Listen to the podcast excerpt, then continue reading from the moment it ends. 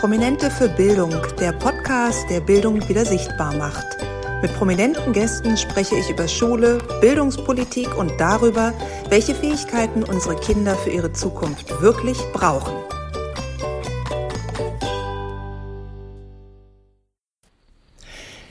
Herzlich willkommen bei einer neuen Folge Prominente für Bildung. Heute habe ich einen ganz besonderen Gast bei mir im Studio und zwar Bildungs- und Erziehungswissenschaftler Professor Klaus Horrellmann. Professor Horrellmann, herzlich willkommen und vielen Dank für Ihre Zeit. Vielen Dank für die Einladung. Für mich ist es heute eine ganz besondere Aufnahme, denn sie ist auch ein Stück weit sehr persönlich. Als ich Mitte bzw. Ende der 90er Jahre studiert habe an der Berliner TU, Lehramtsstudium, da waren ihre Bücher Pflichtlektüre zum einen, aber auch wirklich immer gut zu lesen. Das heißt, unabhängig von den Büchern, ihre ganzen Veröffentlichungen, Aufsätze etc., die gehörten immer dazu und von daher begleiten sie mich ein bisschen schon hm. mein halbes Erwachsenenleben hm, lang. Ja, schön. Ja, und ich freue mich, dass Sie, ähm, dass wir uns heute so ein bisschen persönlich hier auch kennenlernen können.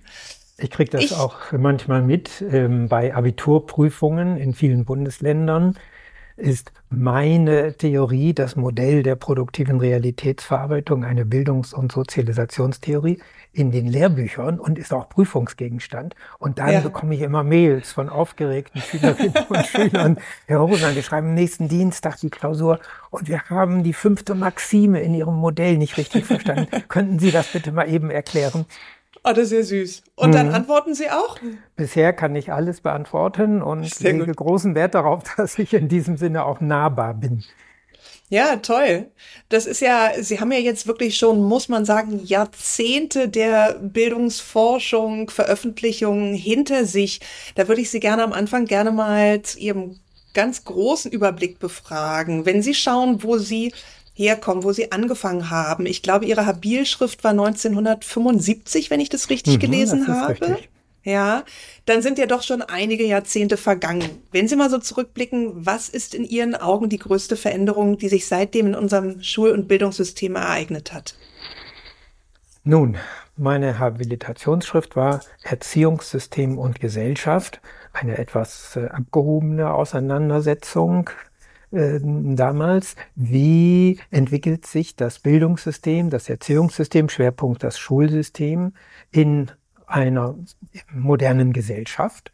Und mhm. im Zentrum stand die Frage, wie kommt es zu den großen Ungleichheiten nach der sozialen Herkunft? Warum hm, erreichen die Kinder und die Jugendlichen aus den Elternhäusern, in denen die Eltern selbst gut gebildet sind und auch wirtschaftlich und finanziell gut dastehen, höhere Schulabschlüsse als die anderen, wo diese Bedingungen nicht gegeben sind. Damit habe ja. ich mich schon damals auseinandergesetzt. Und wenn Sie fragen, was hat sich geändert, da muss ich leider mhm. sagen, an diesem Punkt hat sich nichts geändert. Es ja. ist über die Jahrzehnte nicht gelungen, einen wirklichen äh, Schub zu bringen und die Kinder und Jugendlichen zu fördern, die mit einer, sagen wir mal, strukturellen Benachteiligung aus dem Elternhaus in die Grundschulen und dann auch in den weiteren Schulprozess einsteigen.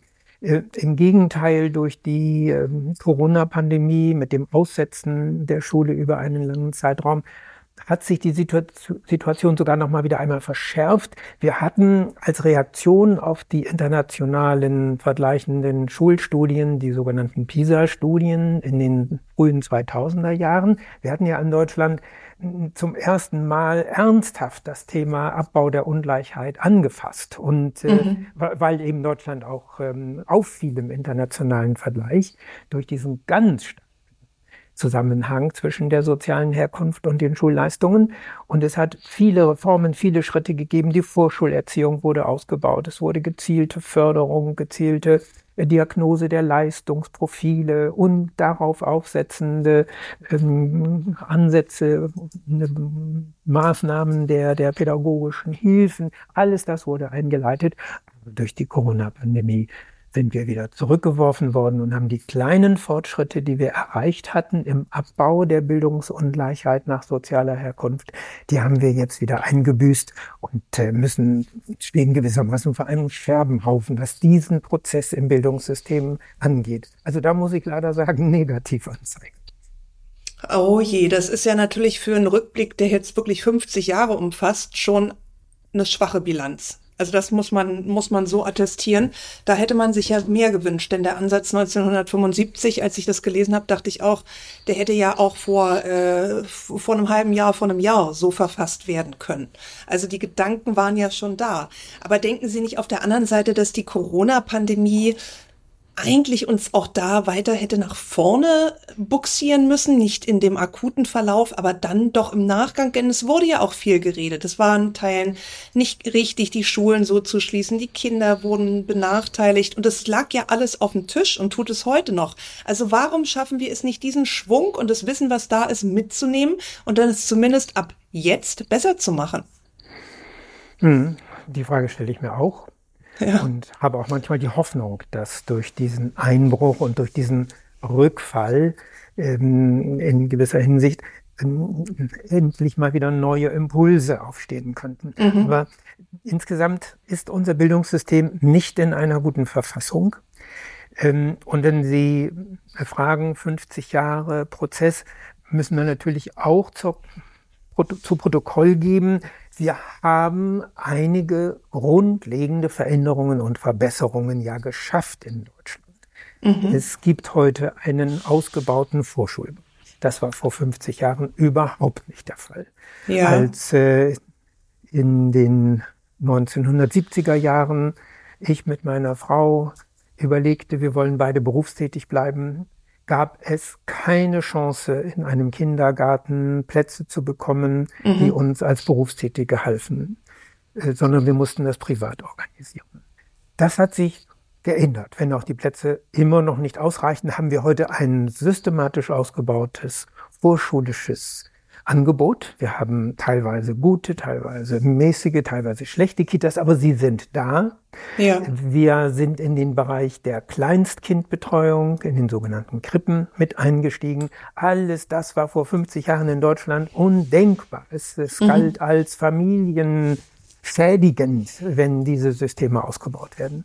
Wir sind in den Ganztagsbereich hineingegangen, so, so halbherzig der Ganztag ja. auch äh, umgesetzt wird. Es ist auch hier etwas vorangegangen. Äh, die Gymnasien sind angewachsen. Immer mehr junge Leute schaffen den höchsten Schulabschluss, den wir anbieten können, in einer gymnasialen Oberstufe an einem Gymnasium oder auch ein Fortschritt an vielen anderen weiterführenden Schulen im Sekundarbereich und auch im Berufsschulbereich. Also das wäre jetzt mal die positive Seite. Mhm. Und trotz dieses ähm, sehr systematischen guten Ausbaus der Quantität von Angeboten sind wir in der Qualität nicht mitgekommen und haben es bis heute nicht geschafft, diesen einen Pferdefuß, den das deutsche Bildungssystem hat, ähm, abzubauen und zu reparieren, nämlich diese starke Abhängigkeit, die ungewöhnlich starke im internationalen Vergleich Abhängigkeit der schulischen Leistungen der Kinder, der Jugendlichen von ihrer sozialen Herkunft. Ja, was müsste denn aus Ihrer Sicht passieren, damit diese Chancen auch für Kinder aus strukturschwächeren Familien besser werden könnten? Was müsste sich denn in unserem Bildungssystem verändern, um diese Kinder besser abzuholen und sie nach vorne zu bringen? Denn das Potenzial ist ja natürlich da, aber es wird viel zu wenig abgeschöpft. Ja, in Reaktion auf die PISA-Ergebnisse sind so ab 2002, 2004, 2005 die entscheidenden Schritte ja gemacht worden. Im Grunde mhm. müssen wir uns nur daran erinnern und sie wieder aufnehmen und sie stärken. Sie bestanden darin, dass die gezielte Förderung schon im Vorschulbereich so früh wie möglich einsetzt. Sprachförderung, Entwicklungsförderung, ähm, werben darum, dass die äh, Kinder aus allen Familien in einen Kindergarten gehen, vielleicht auch in eine Krippe gehen, dort mhm. eine gezielte Unterstützung und Förderung erfahren und die Hoffnung eben darauf, dass hier auch ein Ausgleich stattfinden kann. ähm, und den Kindern Impulse gegeben werden können, die das aus ihren Familien nicht nun haben wir hier schon die Erfahrung, solche Angebote, wenn die gut sind, also wenn ein Kindergartenangebot gut sind, gut ist, dann zieht es alle Menschen an, aber es zieht ganz besonders die Kinder an aus den Familien, die sowieso schon gut fördern können, weil sie mhm. wissen, das bringt meinem Kind noch mehr Impulse, wenn es jetzt auch noch zusätzlich zu den starken Familienimpulse äh, wunderbare institutionelle Impulse im Kindergarten bekommt, sodass auch bei Ganztagsausbau wir wow, große Schwierigkeiten haben, die Klientel von Kindern zu erreichen, die nun ganz besonders profitieren würde von der außerfamiliären Unterstützung. Und das sind wieder die, äh, die von ihren Eltern mit einem geringen Bildungsgrad und mit schlechten finanziellen und schlechten gesundheitlichen, schlechten wohnlichen, schlechten äh, technischen Ausstattungen die besonders äh, wenige Impulse bekommen, die sie jedenfalls äh, im schulischen Bereich später gebrauchen würden. Also mh, das ist eines der Dilemmata, was wir haben. Und dann haben wir diese schwierigen Übergänge. Äh, der Übergang vom Kindergarten in die Grundschule, ah, nach wie vor straucheln hier vor allem die, die ähm, nicht die super Voraussetzungen mitbringen. Für die anderen mhm. ist so ein Übergang manchmal eine tolle Herausforderung. Sie wachsen daran. Für schwache Kinder, leistungsmäßig, sprachlich, kulturell in ihrem Selbstbewusstsein schwache Kinder ist so ein Übergang eine ungeheure Herausforderung, ja. eine, eine Hürde, über die sie stolpern können und dann schon mit Startproblemen in der Grundschule anfangen. Das wäre die eine Linie, die beachtet werden muss. Und die zweite ist dann inhaltlich hm, die gezielte Unterstützung hm, der Kinder, die diese Impulse ganz besonders brauchen. Und da waren wir auch schon weiter sind. Wir sind grundsätzlich eigentlich weiter als vor 50 Jahren. Wir wissen heute, dass wir eine genaue Diagnose brauchen. Wir wissen heute, dass diese genaue Diagnose hervorragend möglich ist. Da kommen uns auch digitale äh, Instrumente heute zur Hilfe. Die Scheu vor Tests ist zum Glück nicht ganz, aber doch weitgehend abgebaut worden, so dass äh, systematisch geschaut werden muss, wo steht denn ein Kind? Wie sieht sein Profil im Leistungsbereich ganz allgemein aus? Und im Leistungsbereich der Mathe und den verschiedenen Sektoren dort und Dimensionen und Deutsch und so weiter. Und hier jetzt ganz gezielt einsetzen. Und wie gesagt, äh, mit Unterstützung auch von, von modernsten, auch digitalen Instrumenten. Hier weiterzukommen, das wäre die Herausforderung. Und schließlich im ganz großen Bild die Aufteilung der Schüler nach der Grundschule nach wie vor ein Schwachpunkt in unserem System, mhm. weil dann doch wieder hineinkommt, die bis zum vierten oder hier in Brandenburg und Berlin bis zum sechsten Jahrgang erreichten Leistungen eines Kindes, die entscheiden, ob man nun durchgestellt wird zum Gymnasium, selbst wenn die Eltern das entscheiden, läuft das im Grunde darauf hinaus, oder ob sie auf eine andere Schule kommen. Und da habe ich mich nun seit Jahrzehnten dafür eingesetzt, äh, dass wir neben dem Gymnasium eine gleichwertige Schulform aufbauen, auch mit Oberstufen, auch mit allen Abschlüssen, natürlich auch dem Abiturabschluss, aber mit einer anderen pädagogischen Tradition. Ähm, das haben wir halbherzig getan, auch nur. In vielen Bundesländern gibt es das. Aber eine richtige Konkurrenz zum Gymnasium, eine alternative pädagogische Konkurrenz zum Gymnasium mit den gleichen Perspektiven, die ist uns nicht gelungen. Und dadurch ist auch hierdurch strukturell die Bevorzugung von Kindern, die einfach schon die gymnasiale Oberstufensprache sprechen, ähm, programmiert. Und wir kommen aus diesem Dilemma nicht heraus. Dann müssten wir also richtig investieren und ähm, Schulen etablieren, die so attraktiv sind, dass sie gerade für die schwachen Kinder einen Anziehungspunkt darstellen. Mhm. Ja, interessant, Ihre Gedanken und kann ich absolut nachvollziehen und denke auch, dass da wirklich äh, an vielen Schrauben noch gedreht werden müsste.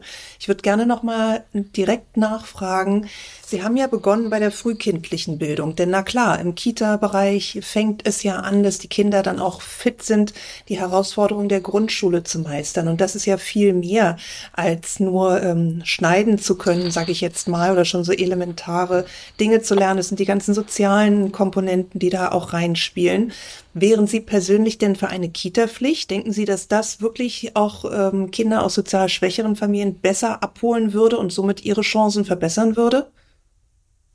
Grundsätzlich kann ich mir das vorstellen. Es wird ja öfter diskutiert, die Schulpflicht auszudehnen auf das letzte Kindergartenjahr. Mhm. Das bedeutet also im Grunde die Schulpflicht mit dem grob gesprochen mit dem fünften Lebensjahr ja. beginnen zu lassen und nicht erst mit dem sechsten, wie es heute der Fall ist. Es gibt viele Länder, die das tun und da können wir auch sehen, dass das Vorteile hat, weil der Übergang vom Kindergarten in die Grundschule, wie ich eben schon erwähnte, nach wie vor so eine starke, große Hürde gerade für die ähm, leistungsschwächeren Kinder ist, wäre darüber nachzudenken. Denn wenn wir sicher sein könnten, dass alle Kinder im fünften Jahr, also im letzten Kindergartenjahr, schon anwesend sind und hier ein, dann darauf geachtet würde, dass ein ganz gut durchkomponiertes, pädagogisch spannendes, lebendiges, aber eben auch leistungsförderndes Programm im Kindergarten läuft und dann der Übergang in die Grundschule, ganz wichtig, es muss unbedingt mitgedacht werden, mhm. auch äh, mit, mit Coaches, mit Begleitpersonen, ähm, ganz grundsätzlich neu geordnet wird. Ja, dann könnten wir darüber reden, dann wäre das hochinteressant und das könnte ich mir vorstellen, dass das einen großen Schub gibt, so dass wir diese erste Hürde im Bildungssystem, nämlich Übergang Vorschule, Schule, dass wir die besser in den Griff bekommen. Und da haben wir schon, ich habe eben schon ein Stichwort genannt, was sich als ganz wichtig erweist für alle Übergänge, auch die danach, nämlich eine Begleitung. Das ist das Problem heute, dass wir die Kinder und ihre Eltern alleine lassen mit diesen Übergängen. Und aus diesem Grunde eben diejenigen, die das System kennen, die es lesen können, die es verstehen können, die es sozusagen dekodieren können, die die, die, die Begrifflichkeiten kennen, die die Sprache kennen, die sich, die sich zu orientieren wissen, die können die Übergänge gestalten, alle anderen nicht. Und das sind äh, die Eltern eben, äh, die äh, dann ihren Kindern auch nicht das, äh, die Impulse und das Rüstzeug mitgeben können, was man heute für die Grundschule braucht. Ja, also so gesehen mhm. würde ich sagen, das wäre äh, den Versuch wert und man könnte anfangen in einem Bundesland oder in einer Großregion und das machen und dann beobachten, wenn man sicher sein will, dass man nicht an einer falschen Stelle investiert, äh, wäre ich sehr dafür. Sie sprechen davon, dass es sinnvoll wäre, Coaches und Begleitpersonen einzusetzen, sowohl Übergang Kita-Grundschule als auch, wenn ich das jetzt mal weiterdenke, Übergang Grundschule, Oberschule. Das klingt natürlich super, denn so könnten wir die Kinder wirklich mitnehmen und auch noch eine individuellere Förderung und Betreuung gewährleisten. Aber ist das nicht auch ein Stück weit Illusion, weil schlichtweg keine Gelder dafür freigemacht werden? Ja, wir müssen hier kreativ sein. Ähm, das kann nicht immer ein professionell ausgebildetes Personal sein. Da haben wir ja den Personalmangel, der heute in allen gesellschaftlichen Bereichen, in allen Berufsbereichen zu verzeichnen ist. Mhm. Den haben wir nun ja leider auch in voller Kraft in den Bildungseinrichtungen, in den Kindergärten fehlt Personal, in den Grundschulen, in den weiterführenden Schulen, überall. Da müssen wir uns also was einfallen lassen. Und da könnte ich mir vorstellen, dass wir hier kreativ werden können. Wir können mit Mentorenprogrammen, mit Patenschaftsprogrammen arbeiten, mhm. an denen sich ältere Schülerinnen und Schüler beteiligen. Also aus der Grundschule, dritte Klasse oder vierte Klasse werden äh, Schülerinnen und Schüler gecoacht als äh, Übergangslotse für die äh, Kinder zur Verfügung zu stehen, die vom Kindergarten in die Grundschule kommen. Und sie werden ein Jahr lang begleitet äh, von einem der älteren Schüler, einem der älteren Schülerinnen. In der Elternschaft könnten wir auf die Suche gehen nach Eltern, die solche Rollen übernehmen. Das Ganze könnte von der Grundschule koordiniert werden. Das wäre natürlich klug, wenn, wir, wenn eine Koordinierungsstelle da wäre. Aber das mhm. Personal dafür, da haben Sie völlig recht, das können wir höchstwahrscheinlich auf absehbare Zeit nicht aus dem professionellen Personal, also der hm, professionell ausgebildeten Kindergärtnerinnen und Kindergärtner an der an den Kitas und der Lehrerinnen und Lehrer an den Grundschulen können wir das nicht gewinnen. Aber in ja. solch eine Richtung gehend und die verschiedenen Ansätze auch von Patenschaften, die wir in Deutschland haben, die verschiedenen Programme auch, die hier laufen, sie auf dieses Thema mit anzusetzen. Ich glaube, da ist noch da sind noch viele Möglichkeiten und äh, die wären dann sowohl finanziell als auch personell äh, schaffbar.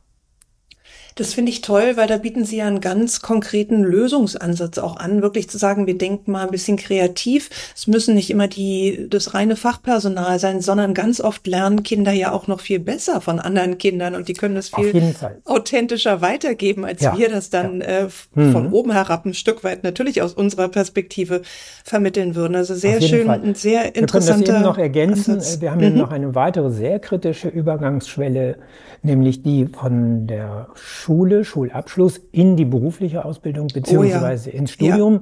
Ja. Äh, mhm. Hier merken wir ja heute auch, da sind die ähm, Probleme riesengroß und ja. viele Abbrüche, viele Stolpereien auch hier. Und da gilt das Gleiche. Hier werden zunehmend, finde ich sehr gut, Versuche gemacht mit Bildungslotsen oder Ausbildungslotsen oder Studienlotsen. Und auch hier müssen wir äh, aufpassen, äh, dass das nicht nur in die bestehenden Systeme mit dem bestehenden Personal zusätzlich hineingepresst wird, dann kann da nichts draus werden, sondern dass wir äh, zusätzliches Personal gewinnen. Und da hätten wir das gleiche Modell. Ne? Studierende des äh, dritten Semesters, die sich gefestigt haben und entschlossen sind, weiter zu studieren und nicht schon abgebrochen ja. haben, die äh, gehen in den Anfangsbereich und stehen den Anfängern zur Verfügung, sind dafür ausgebildet, bekommen dafür auch entsprechende Unterstützungen, mhm. ähm, Auszubildende äh, im zweiten Lehrjahr machen das für diejenigen, die frisch reinkommen und begleiten sie. Hier sind die Abbruchquoten auch riesengroß und äh, das macht noch einmal deutlich, wir sprachen ja zu Beginn von 50 Jahresperspektive, ähm, von den strukturellen Herausforderungen sind die schwierigen Übergänge eine der ganz großen Herausforderungen, die wir in unserem Bildungssystem haben. Und äh, diese Übergänge ins Auge zu fassen und hier denen, die Schwierigkeiten bei den Übergängen haben, gezielte Hilfe anbieten, zum Beispiel eben durch solche Patenschafts- oder Mentor- oder Tutorstrukturen. Das halte ich, oder Lotsenstrukturen. Das halte mhm. ich für einen ganz, ganz wichtigen Ansatz. Und der würde auch noch, noch einen Nebeneffekt haben. Sie haben es eben schon angedeutet. Der würde nämlich dazu führen, dass Menschen, mit in das Bildungssystem hineinkommen, die keine ausgebildeten Profis sind. Ich halte das für ganz wichtig, dass viele ja. andere Berufsgruppen mit in das ähm, Bildungssystem, in, in, die Kitas und die Schulen hineinkommen. Da sind wir ja auch auf dem Wege. Fachleute aus Psychologie, aus Sozialarbeit, Sozialpädagogik, Therapie und so weiter, Pflege. Mhm. Und das gilt dann auch für andere Menschen aus dem Zivilleben. Ja, das finde ich auch wichtig, die Schule zu öffnen. Das habe ich mir nämlich auch genau. vorgemerkt. Genau. Und den Impuls, den Sie gerade gegeben haben, jetzt genau für die ähm, Schulabgänger, sei es Abitur oder nach dem MSA, wie auch immer, das würde ich mir wünschen, beziehungsweise das hätte ich mir sehr gewünscht und erlebe es persönlich aber genau jetzt anders. Das heißt, meine Tochter macht gerade ihr Abitur und Sie hat keine Ahnung, was sie danach machen soll. Und es gab auch in den letzten ein, anderthalb, zwei Jahren in der Oberstufe keinerlei Impulse in die Richtung. Das heißt, diese gute Idee, die Sie gerade gebracht haben, Mentoren, Studenten, wie auch immer, die ich wirklich so simpel wie gut empfinde, weil sie eigentlich so auf der Hand liegt und komplett Sinn macht, das scheint mir immer noch viel zu sehr eine Einzelinitiative, vielleicht auch der einzelnen Schule, Schulleitung, wie auch mhm. immer zu sein, Zusammenarbeit mit der Uni. Mhm. Aber mhm. das ist noch nicht in die Breite gekommen. Und gerade auch meine Kinder, wie gesagt, Tochter Abitur, mein Sohn kommt jetzt in die neunte Klasse und überlegt schon so ein bisschen, da passiert viel zu wenig in die Richtung, dass die Kinder auch ein bisschen angeleitet werden. Was gibt es, was kann man machen oder vielleicht auch, was ist gar nichts für mich? Weil ich finde, das ist auch eine wichtige Erkenntnis zu merken, in die Richtung sollte ich besser nicht ja. gehen. Also das wäre toll. Nein, die sind ganz allein gelassen. Ja, und äh, wenn richtig. man allein gelassen ist als Kind, als Jugendlicher, als junger Erwachsener, was tut man? Man wendet sich an seine Eltern. Und da haben wir es wieder. Der starke Elterneinfluss greift hier und der ist verantwortlich dann für die Ungleichheit. Eltern, die das System verstehen, können natürlich ihren Kindern und Jugendlichen besser helfen. Bleibt die Unübersichtlichkeit, ja, aber die kann man besser bewältigen, wenn, wenn die Eltern ja. einen unterstützen, bei all den Übergängen, die wir bisher besprochen haben. Beim Übergang nach dem Schulabschluss haben wir tatsächlich eine ganz besondere Situation. Das muss man sich mal auf der Zunge zergehen lassen. Wer eine berufliche Ausbildung einschlagen will, kann, ich glaube, es sind inzwischen 380 Auswahlen treffen zwischen den anerkannten Ausbildungsberufen, mhm. aber die sind sehr in sich differenziert inzwischen. Die Zahl 380 täuscht, die kann man verdoppeln und verdreifachen, wenn man verstehen will, was da eigentlich los ist. Also ich sage mal, gefühlt und von der, also nicht nur gefühlt, sondern auch von der psychologischen um, um, Breite her sind das eher 1000 oder 900 Alternativen, die kann man, kann kein Mensch mehr richtig übersehen. Ja. Beim Studium da wird, da hört es nun ganz auf. Ja. Wir haben nach offiziellen Statistiken 12.000 verschiedene Bachelorstudiengänge in Deutschland. Die meisten Abiturienten denken schon mit, was mache ich denn nach Bachelor? Ich will ja mhm. dann auch noch einen Master draufsetzen mhm. und gucken sich das an. Das sind nochmal 8000. Das kann nun endgültig niemand mehr übersehen. Nein, die Kinder sind schlichtweg man, überfordert eben, dass wir, mit der ja, Auswahl. Ja. Und genau das passiert. Ja. Ähm, wir haben in einem Interview neulich einen ich glaube, 19, 18, 19-jähriger Schüler war das, der uns so schön gesagt hat, also uns steht die Welt offen, wir können alles machen, wir haben die Wahl, wir können in die Ausbildung gehen, wir können studieren, wir haben eine breite Auswahl. Aber genau das ist das Problem. Da, Viele ja. von uns wissen einfach nicht, was Richtig. sie machen sollen und daraufhin mhm. machen wir erst einmal gar nichts. Genau, das ist wie eine und, Schockstarre, die einsetzt. Die sind wie gelähmt. Ja. Die haben eigentlich steht in die Welt offen, aber wie finde ich jetzt das eine für mich passende? Das ist eine unglaubliche Herausforderung, die an der ganz viele jetzt gerade zu knabbern haben im Alter meiner Tochter. Ja. Ja, ganz genau. So, und da hätten wir eben dieses Modell mit den Lotsen, was wir aufgreifen könnten. Hm, wir müssen aber auch, glaube ich, noch weiter denken. Ich persönlich äh, könnte mir vorstellen, dass wir sowohl im beruflichen Ausbildungsbereich als auch im hochschulischen Ausbildungsbereich so eine Art ähm, halbes Probejahr machen. Also in der Wissenschaft in den Hochschulen hieß das früher mal Studium Generale, Allgemeinstudium, Orientierungsstudium. Eine Orient mhm. Nehmen wir mal den Begriff Orientierungsphase. Ja. Ich weiß ungefähr vielleicht, ich will in dem beruflichen Bereich, es soll mehr äh, handwerklich oder es soll mehr sozial sein. Diese Richtung äh, zeichnet sich bei manchen ab. Und äh, man könnte das ein bisschen grob gruppieren. Und jetzt wäre also ein halbes Jahr Ausbildung ähm, als Angebot. Und das Gleiche gilt an den Hochschulen. Die bieten ein Semester Probestudium an mhm. und man ist nicht festgelegt, man kann auch wechseln. Und das, wenn man schon etwas äh, an äh, Leistungsnachweisen bringt, können die später auch anerkannt werden. Das halbe Jahr ist nicht verloren. Aber wenn man bedenkt, halbes Jahr oder vielleicht muss, muss es sogar ein Jahr sein bei der heutigen starken Unübersichtlichkeit.